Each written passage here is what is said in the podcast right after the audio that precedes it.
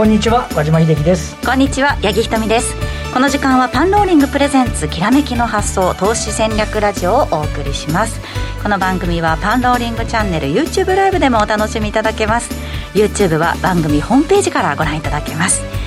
さて早速今日の番組ゲストをご紹介します。個人トレーダーの竹蔵さんです。よろしくお願いいたします。よろしくお願いいたします。えー、4月4日ということで、はい、史上再編新しい区分になってのスタートですけれども 記念すべき日に竹蔵さんに来ていただきました。本当に突然また誘われました あ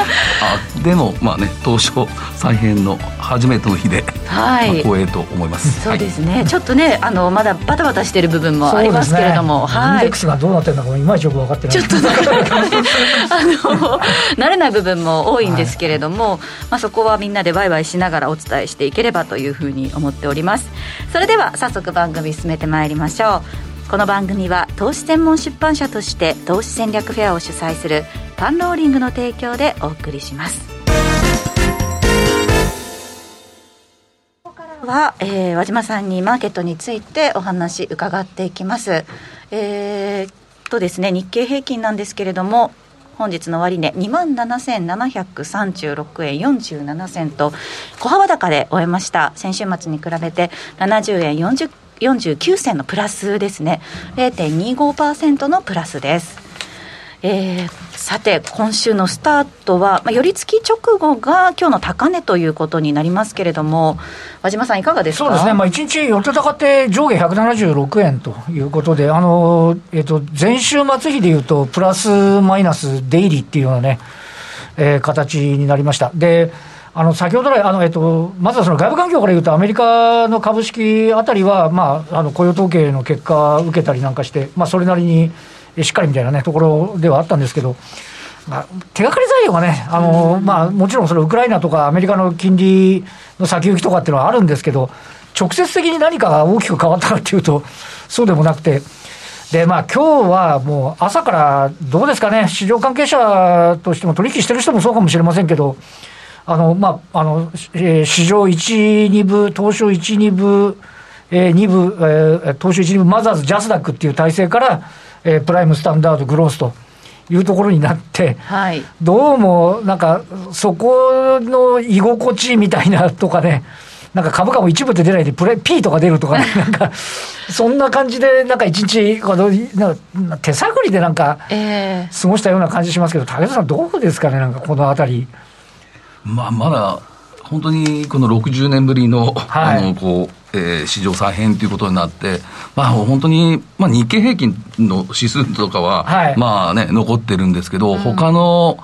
まあ、まだあのちょっと慣れないプライムの、そうですね。えー、この指数だったり、まあ、あとスタンダードの指数、そういうものが、こ全然まだ、バックデータというのが残ってるのが、その辺はちょっとないですね。今日プライムね、あの15分間隔で単純平均、過重平均というのが出てたということですけど、うん前日比較がないんですよね。あの、過去日経ジャズダ平均とかだと、スタートしました。でもあの、後ろのデータも取ってあるんで、初日からあの、一応前日比較っていう参考値が出るんですけど、今日何にも出ないですし、うん、で、そもそもプライムインデックスで単純平均と過重平均って何みたいな。その辺もね、それ、難しいですよ、ね。はないし、15に1回しか出てこないし、みたいな。そうですね。だから、終わった数字も違いますしね。まあ、騰落レシオとか、そういうところも今まで東証一部で取ったデータが、そうですね、今度はプライムだから、昨日と先週末とずれちゃってる全部ずれずれてきちゃうので、銘柄数も変わってくるので、まあ、そのデータベースもなくなってそうですね、東証一部の売買代金、あのなんぼですっていうのも、今日からプライムになってますから、社数、元が違うんですああ、だいぶ規模も違ってきますよね、そうなってくるとね。どうね、していいのかっていうのを、まあ、特にあの伝える側としては、こう、戸惑いながら 一日過ごしてるみたいなね、感触。まあ、だから、このプライムだけ見れば、今年最低の売買代金みたいになってるんじゃないですかなと思うんですよね。そうですね、東証との比較になっちゃうとそうなっちゃう東証一部全体とね、まあ、銘柄数が違うので、えー、だからそういうことになってくると思いますよね。で一部の方はなな、まあ、それなりにあの日経平均とかトピックスっていうのは、まあ、あの継続して残ってるってありますけど、あの中小型の方でいうと、今までのあのジャスダック平均とかがなくなっちゃってるんで、結果的にはマザーズ市場という市場はないんだけど、東証マザーズ指数を見ざるを得ないっていう。でもそのマザーズがまた結構今日3.4%と元気で。そうですね、820で終えてますね。戻り高値になってるっていうね。あのなもう元気にいる時にあのマザーズがあったらよかったなみたいな、なんかいろんなことを考えながら、今日一日過ごしたんですけど。いや、本当にそんな感じですよね、でもこのやっぱりマザーズのところって、やっぱグロース市場にとりあえず、はい、えー、ほぼいってるような感じだったんで。まあ今日も活況になってたのは、多分このグロース市場の銘柄が相当、はい、あの、えー、何ですか？値上がり銘柄にしても、そうですね、あの売買代金にしても、あとティック回数ですかね、はい、そのあたりも多分、変化とかが一番、そうです。ね、変化が全市場の売買代金で見ても、あの10番目、うんうん、J タワーで13番目、で、ね、ちょっとあ値動き荒くなっちゃいましたけど、ギックスで20番目。うん。多分ティック回数だけ見れば、その辺が上位さん、ね、そうそうですよね、うん、だから、ね、少しあの個人投資家とすると、値動きのいい銘柄につくみたいなね、そんな、え動きも出てたと。いうことでありまして、はい、これ、改めまして、武田さんの資料、ちょっと拝見すると、東証一部でいうと、旧市場2177だったのが、プライムになって1839ですよね。で、えっと、スタンダード、2部とジャスダックスタンダードの合計が1127だったのが1466。まあ、あのまずグロースはね、ほとんど、マザーズと変わらない、ね、マザーズとあのジャスダックグロースの統合なんで、うん、あの数的にはそんなに大きく変わらないというくくりでしたけど、あとは、あの、まあ、従前から言われてましたけど、あの、各市場のね、基準ですとかね、やっぱ改めて、あの、注目されてるところでもありますよね。そうですね。まあ、その基準というのがこちらとなってくるんですけれども、はい、まあ、株主数、流通株式数、流通株式時価総額など、もろもろね、あのまあ、以前よりも厳しい。そうなんですね、はい、厳しくなっているんですけど、これもまたあのあの、まあ、難しいのは、あのプライムスタンダード、グロースって、とりあえず区分けして始まってますけど、そもそも、あのこのおのおのの基準に達していない企業があって、で、まあ、そのプライムあのに向けてのその、えー、会社側があの経過措置っていうような形で、えー、計画書みたいなのを出してるわけですけど、うん、で、じゃあそれがいつまで達成できたらよくて、いつまでダメだったら上場廃止になるのかっていうのがまだ分かりませんし、あの上場廃止になった場合に、あの受け皿の市場を作らないといけないんですよね、流動性なくな要は、まるっきり上場廃止になって、明日から株売買できなくなると困るわけで、はい、その受け皿市場っていうのをあのどうするのかっていうのも、まだ何にもあの正直決まってないような状況なので。まあ、このあたりのね、今後の動向っていうのも、武田さん、ちょっと気になるところですよね、うん、うん、これだから、非常にまだはっきりしてないのがたくさんあるあると思います、はい、正直。だからこの、まあえー、基準、基準っていうのは、まあ、これ、プライムだったら、まずこの流通時価総額が100億円以上だったり、はい、この流通株式比率が35%以上ないとか、こうこれを あの本来クリアしなかったら、はい、プライム市場にのあのいけないのかなっていうふうに、個人的には思ってたのが、そうじゃなくて、えー、経過措置を停止と、あのー、頑張りますって言ったら、そこに入れちゃう、はい、中期経営計画で結構先の目標だったりするわけで、の企業もあるわけでね。それしかも何年以内にとかっていうのは、まだそのはっきりと区切られてないってことですもんね。だからそこが本当に一番悩ましい問題で、ここのゴール地点がまだここはっきりしない時点で、はい、じゃあこれがさ、まあ、一番この今、中期計画の段階で、3年から5年を見てる企業が一番多いんですよ、実を言うと。うんうんうん企業はね。はい。長すぎますよ。え、今やって5年先が、まああれなのって、ひょっとしたらこれ10年先になるとしたら、じゃあ今このち、本当にこの市場再編って急いでやる必要あったのっていう話にもなってくるだろうし、そうですよね。だからここのやっぱりゴール地点をまずあの区切らないと。そうですね。運用開始までには出るだろうみたいなこと言われてましたけど、結局出なかったですよね、そのゴール地点も。結果的に言うとね、本当になんか生き残れないはずのものが生き残っちゃうっていうのは、それマーケットとしてどうよっていう話にもなってくるっていうのは。本来の目的とね、少し違うんじゃないかっていうところがね。あ。で、あとは、まあ、あのこれもあの周知の通りで、えっと、ここにもありますけど、流通時価総額が100億円以上ないと、今度はあの違う方で、東証株価指数トピックスですね。はい、ここからは今年の10月から徐々にウエイトを下げられるっていう。話になってるんですけど、これもあの、どの基準っていうのはまだ、あの、今回の10月は大体6月基準って決まってるみたいですけど、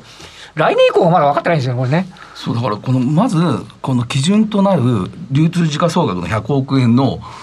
一番と基準となるその流通時間総額の100億の値段があるじゃないですか、はい、多分これ年以下決まってくると思うんですけど、うん、そこのところが決算のとの月の平均3か月なのかっていう、はい、そういうところもっとね、あの今度あの調べていかないといけないなっていうふうに思いますよね、うん、まだまだね、こちらまだその経過観察みたいなのが、まあまあ、続きそうな感じはね、しますけれども。流れとすると、あの要は流通時価総額100億円未満のやつがトピックスから外れるっていう話になれば、あのそれはそれで、あのそこの銘柄の上値は重くなるんですけど、はい、かたやでトピックスのパッケージ自体、GPIF とかっていうのはあの一定なんで、だからその、外れた金額は、過重平均でいくんで、トヨタとかソニーとか少しデカめの、あの、まあ、トヨタの自社株がやってるんでちょっと微妙ですけど、基本的には王道銘柄の方にウエイトがかかってくるだろうなという、まあ、そういう推察はできますよね。なるほど。はい。まあ、そういった意味ではそうか個人投資家さんとかにとってもまだちょっと市場再編に伴って仕掛けるチャンスっていうのがあるんじゃないかっていうところなんですかね、はいうん、まあねだからそこのなんとなくあの始まりましたけどなんかくっきりはっきり始まったっていうより なんとなく始まってちょっとえ何？今日出てる過重平均のプライム指数って何？とかなんか なんか固めにいろんなもの見ながら進んでる感がありますよね。そうですね、はいえー、そういった中で、まあ今日のその4月4日の市場再編のスタートっていうのが、やっぱり結構大きなイベントだというふうに見られていましたけれども、そんなその他にもですね、今週は、えー、アメリカの ISM の非製造業景況感指数でしたりとか、あとは決算がちらほら、そうですね、先週あたりからあの2月期の本決算、あの要は小売系のところが出始めていて、あの今週もね、あの順次、あのそのあたりの銘柄、あですね、出てくるという形になって、あとは、あのセブンアンダイとか、あのイオンイオン系とか、あのまあ、イオンは先週ちょっと修正出してましたけど、あとはこれ、週末になると、あの安川電機が出てきますんで、はい、いわゆるあの FA とかね、中国関連とか、まあ、その設備投資とか言われるようなところの銘柄も、えー、出始めますから、うん、まああのね、徐々にやっぱ決算モードに、えー、入ってくるかな先週あの、えーと、日銀短観が発表になって、あの一応あの、びあの大企業の全産業でいうと、22年度は微減益っていう、あのこれあの、え日銀単価っていうのは2月24日から3月末までの、えー、1万社ぐらいのアンケートなんですけど、はい、だから、えっと、今回の場合、クリミアの問題、クリミアじゃない、ウクライナの問題。ウクライナの問題とか、はい、アメリカの利上げの話とかを、あのセンチメントを織り込んだ形での回答になってるんで、まあ、それで、まあ、微減益っていうのは、微減益じゃないかって言われるのか、意外に踏ん張ってるじゃんってになるのか、だからそこのあたりがね、ちょっとずつあの上場企業でも出てくるということで、まあ、特に小売、個人消費のね、今期を占う上では、会社側の予想っていうのは、まあ、一つこう注目ポイントになると思いますよね。そうですね。またあの為替に関しても先週のこの時間はすごい為替円安がね急激に進んでて、ね、はい、はい、番組終わった後に125円まで行ったんですけれども、まあこのその番組後半、番組じゃなかった、週の後半にかけてですね、少しまあ落ち着いたというか、ね、円安一服といった状況になりましたけれども。これもまた微妙で、だから日銀単価でも見ると、まだその手前の段階で回答になってるんで、うん、これ、円安になったんで、じゃあ大企業製造業は輸出作業が多いから、これは23年3月期の上乗せ要因なのか、あとはあの、ね、日本は資源のない国なので、資源価格の上昇に円安ダブルパンチですかみたいな話になってくるのかっていうね、コストアップの問題とかを、まあね、どう見ていくかっていうのは、徐々に、ね、会社の計画、特に週末の安川電機あたりから、注目ポイントになってくるような気がしますよね。そうですね、今週もね、なかなか目が離せない状況が続きそうです。はい、さあ、この後は本日のゲスト、竹蔵さんにじっくりとお話を伺います。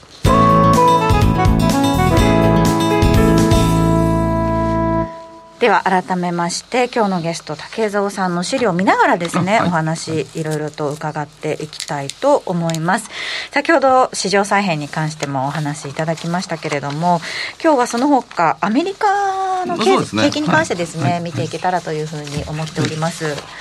まあ、先週末は雇用統計発表されたということで要人発言なんかも出てきていますけれどもあのアメリカの利上げのペースっていうものに関してだいぶコンセンサス皆さん取れてきたといったところなんでしょうか。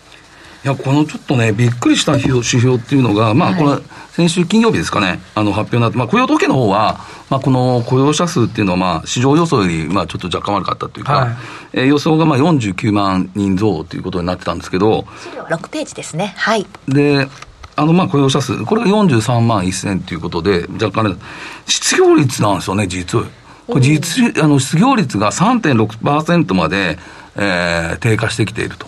で、これは2020年の2月っていうと、あの、新型コロナがちょうど、はい、あの、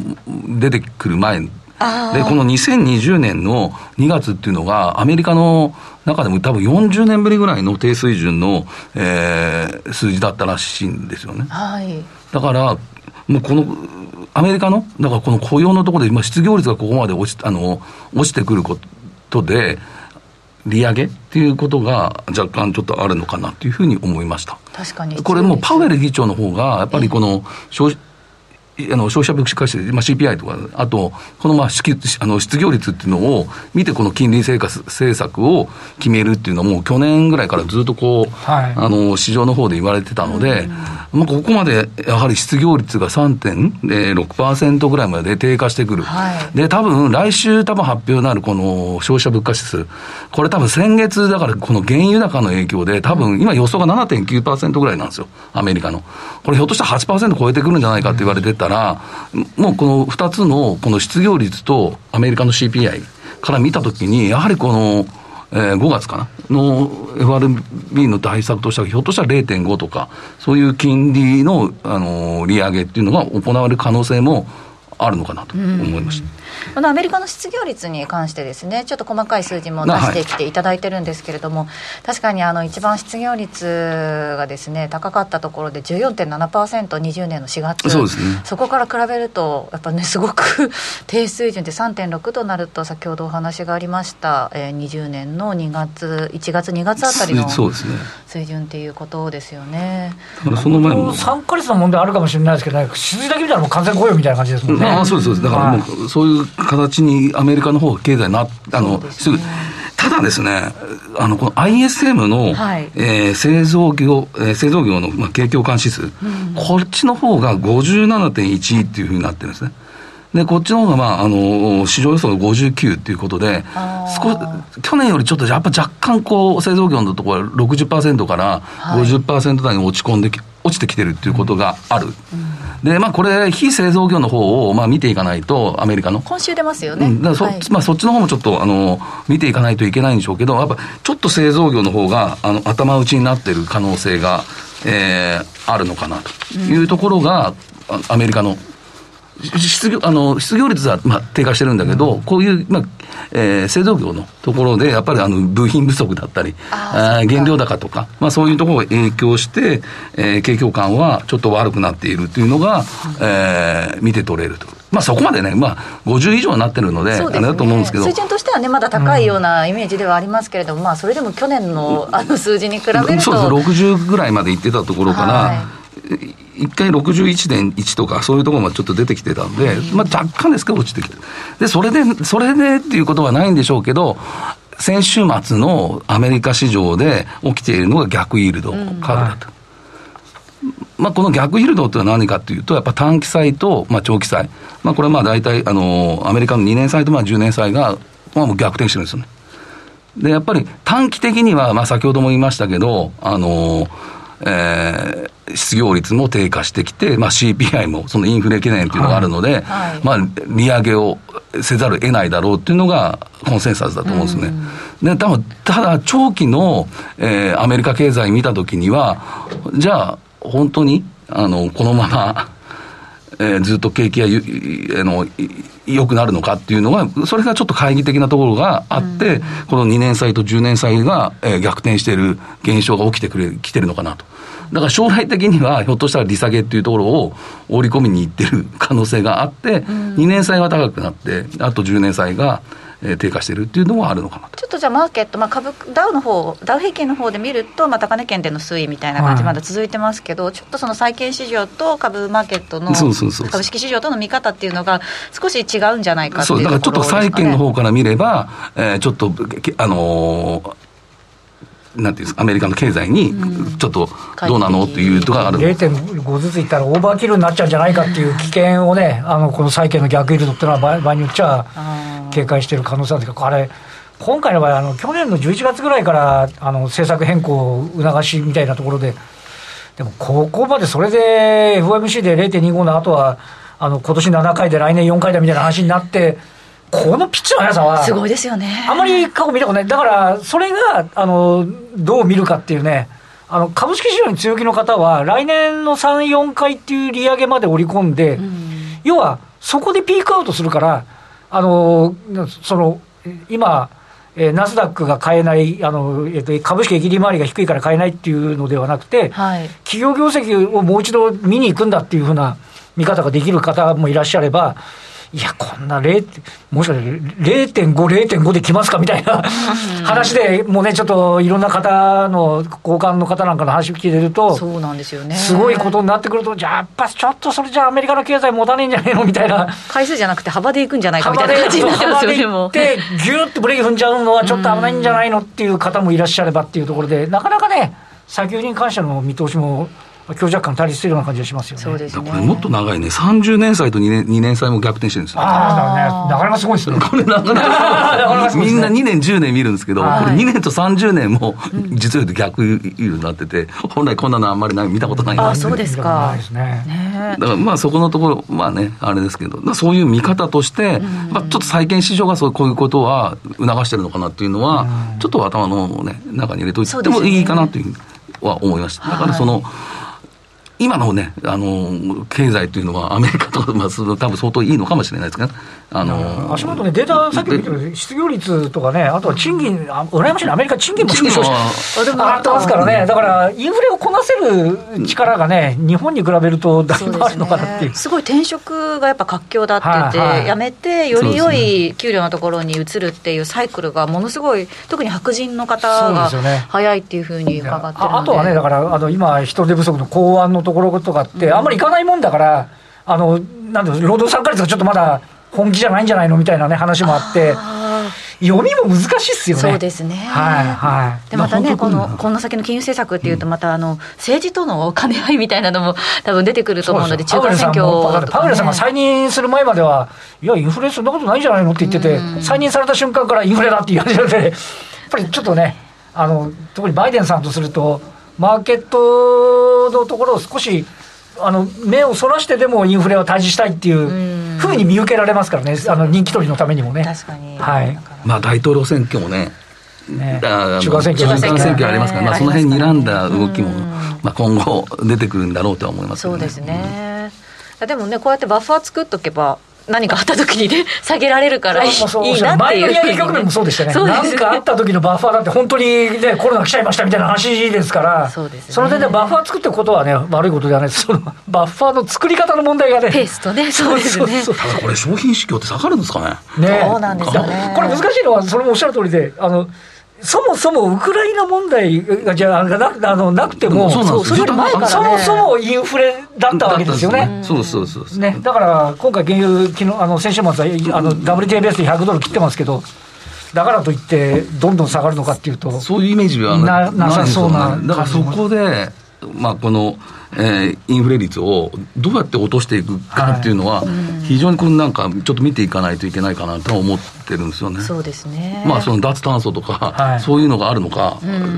まあこのロシアの制裁が多分これ短期的に解除されないでしょ。そうですね。ということは多分すぐ原油価格っていうのが下がったり天然ガスが下がったりとかちょっと考えづらいかなっていうふうに自分ではロシアが侵攻をやめたとしてもやっぱりそのプーチンさんがの去就というかそこがどうなるかじゃないとやっぱ制裁を解除するきっかけがないと思うんですよね。多分年内は多分解除できないだろうと思うんで、そうすることによって、やっぱりこのあの資源のところっていうのは、まだ今年いっぱいは。そんな下がるなかなか難しいのは、あの今、あの田さんもおっしゃいましたけどあの、そもそも再生エネルギーにするんだってみんなシフト切っちゃって、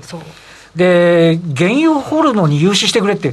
や、それは SDGs で僕たちどうかなみたいな、だからなかなかね、あのこれでね、シェール作れって言って、やればいいんでしょうけど、どうも。言ってること真逆になっちゃいますからね、そうなるとね。そこのところがやっぱり需給の背後にもなってるっていう、ね、部分がありますからね。あとなんかあの、その OPEC とか、あの、えっと、OPEC 以外の国のその加盟国のところが、あのすぐにこう増産できないのも、やっぱりその投資を減らしてたから、なかなかすぐに動かすのがね、難しいっていうふうに聞くので。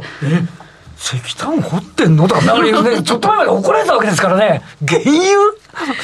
いやいや、再生エネルギーでみたいな。話だったのが、こうなっちゃうっていうのは、やっぱりなかなか難しいところありますよね、ちょっとね、読み切れない部分が多いなというところなんですが、はい、まあ、そのアメリカの状況に関しては、この後もね、ね。あの延長配信の方で、武蔵さん、しっかりとお話伺っていきたいと思います。はい、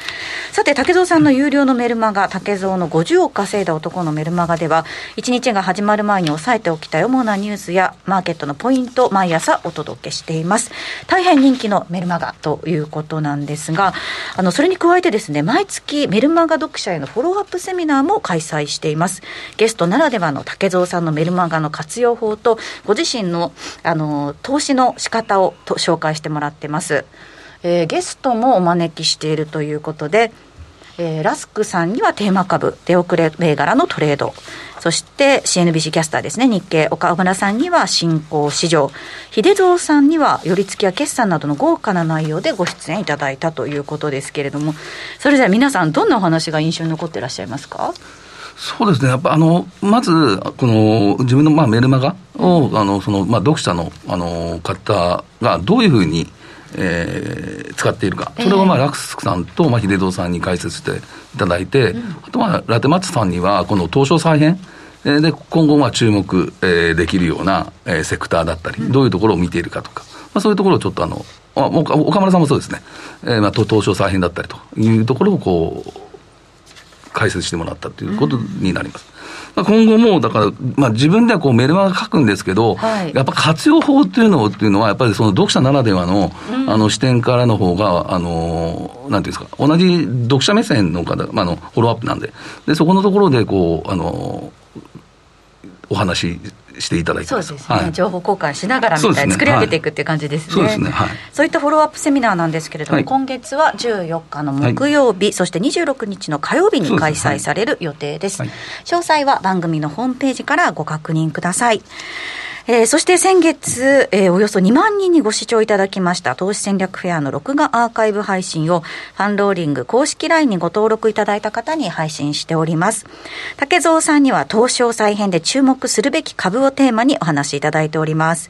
それ以外にも資源株や日米市場などの行方、えー、石川淳さん、エミン・ユルマズさん、テスタさん、井村俊也さんなど豪華なメンバーでご出演をいただいております。こちら4月10日までの限定配信というふうになっておりますので、どうぞお早めにご登録ください。さて、えー、番組ラジオタイムそろそろお別れの時間近づいてまいりました。この番組は投資専門出版社として投資戦略フェアを主催するパンローリングの提供でお送りしました。さてこの後ですね YouTube での限定配信ではまだあの竹蔵さんにいろいろと資料を持ってきていただいておりますので、えー、アメリカの現状に関してですね見ていきたいというふうに思っております。最初この YouTube の配信でですねあの前半の方ちょっと少し画面がボケてる場面がありましてなんか自主モザイクみたいな感じに なっちゃってたんですけれども 今はちょっと、はい、はっきり映っておると思いますので大変失礼いたしました、えー、引き続き YouTube でご覧くださいえー、ラジオの前の皆さんとはここでお別れです。来週も素敵なゲストをお招きしてお話伺ってまいります。パンローリングプレゼンツきらめきの発想投資戦略ラジオ。今週はこの辺りで失礼いたします。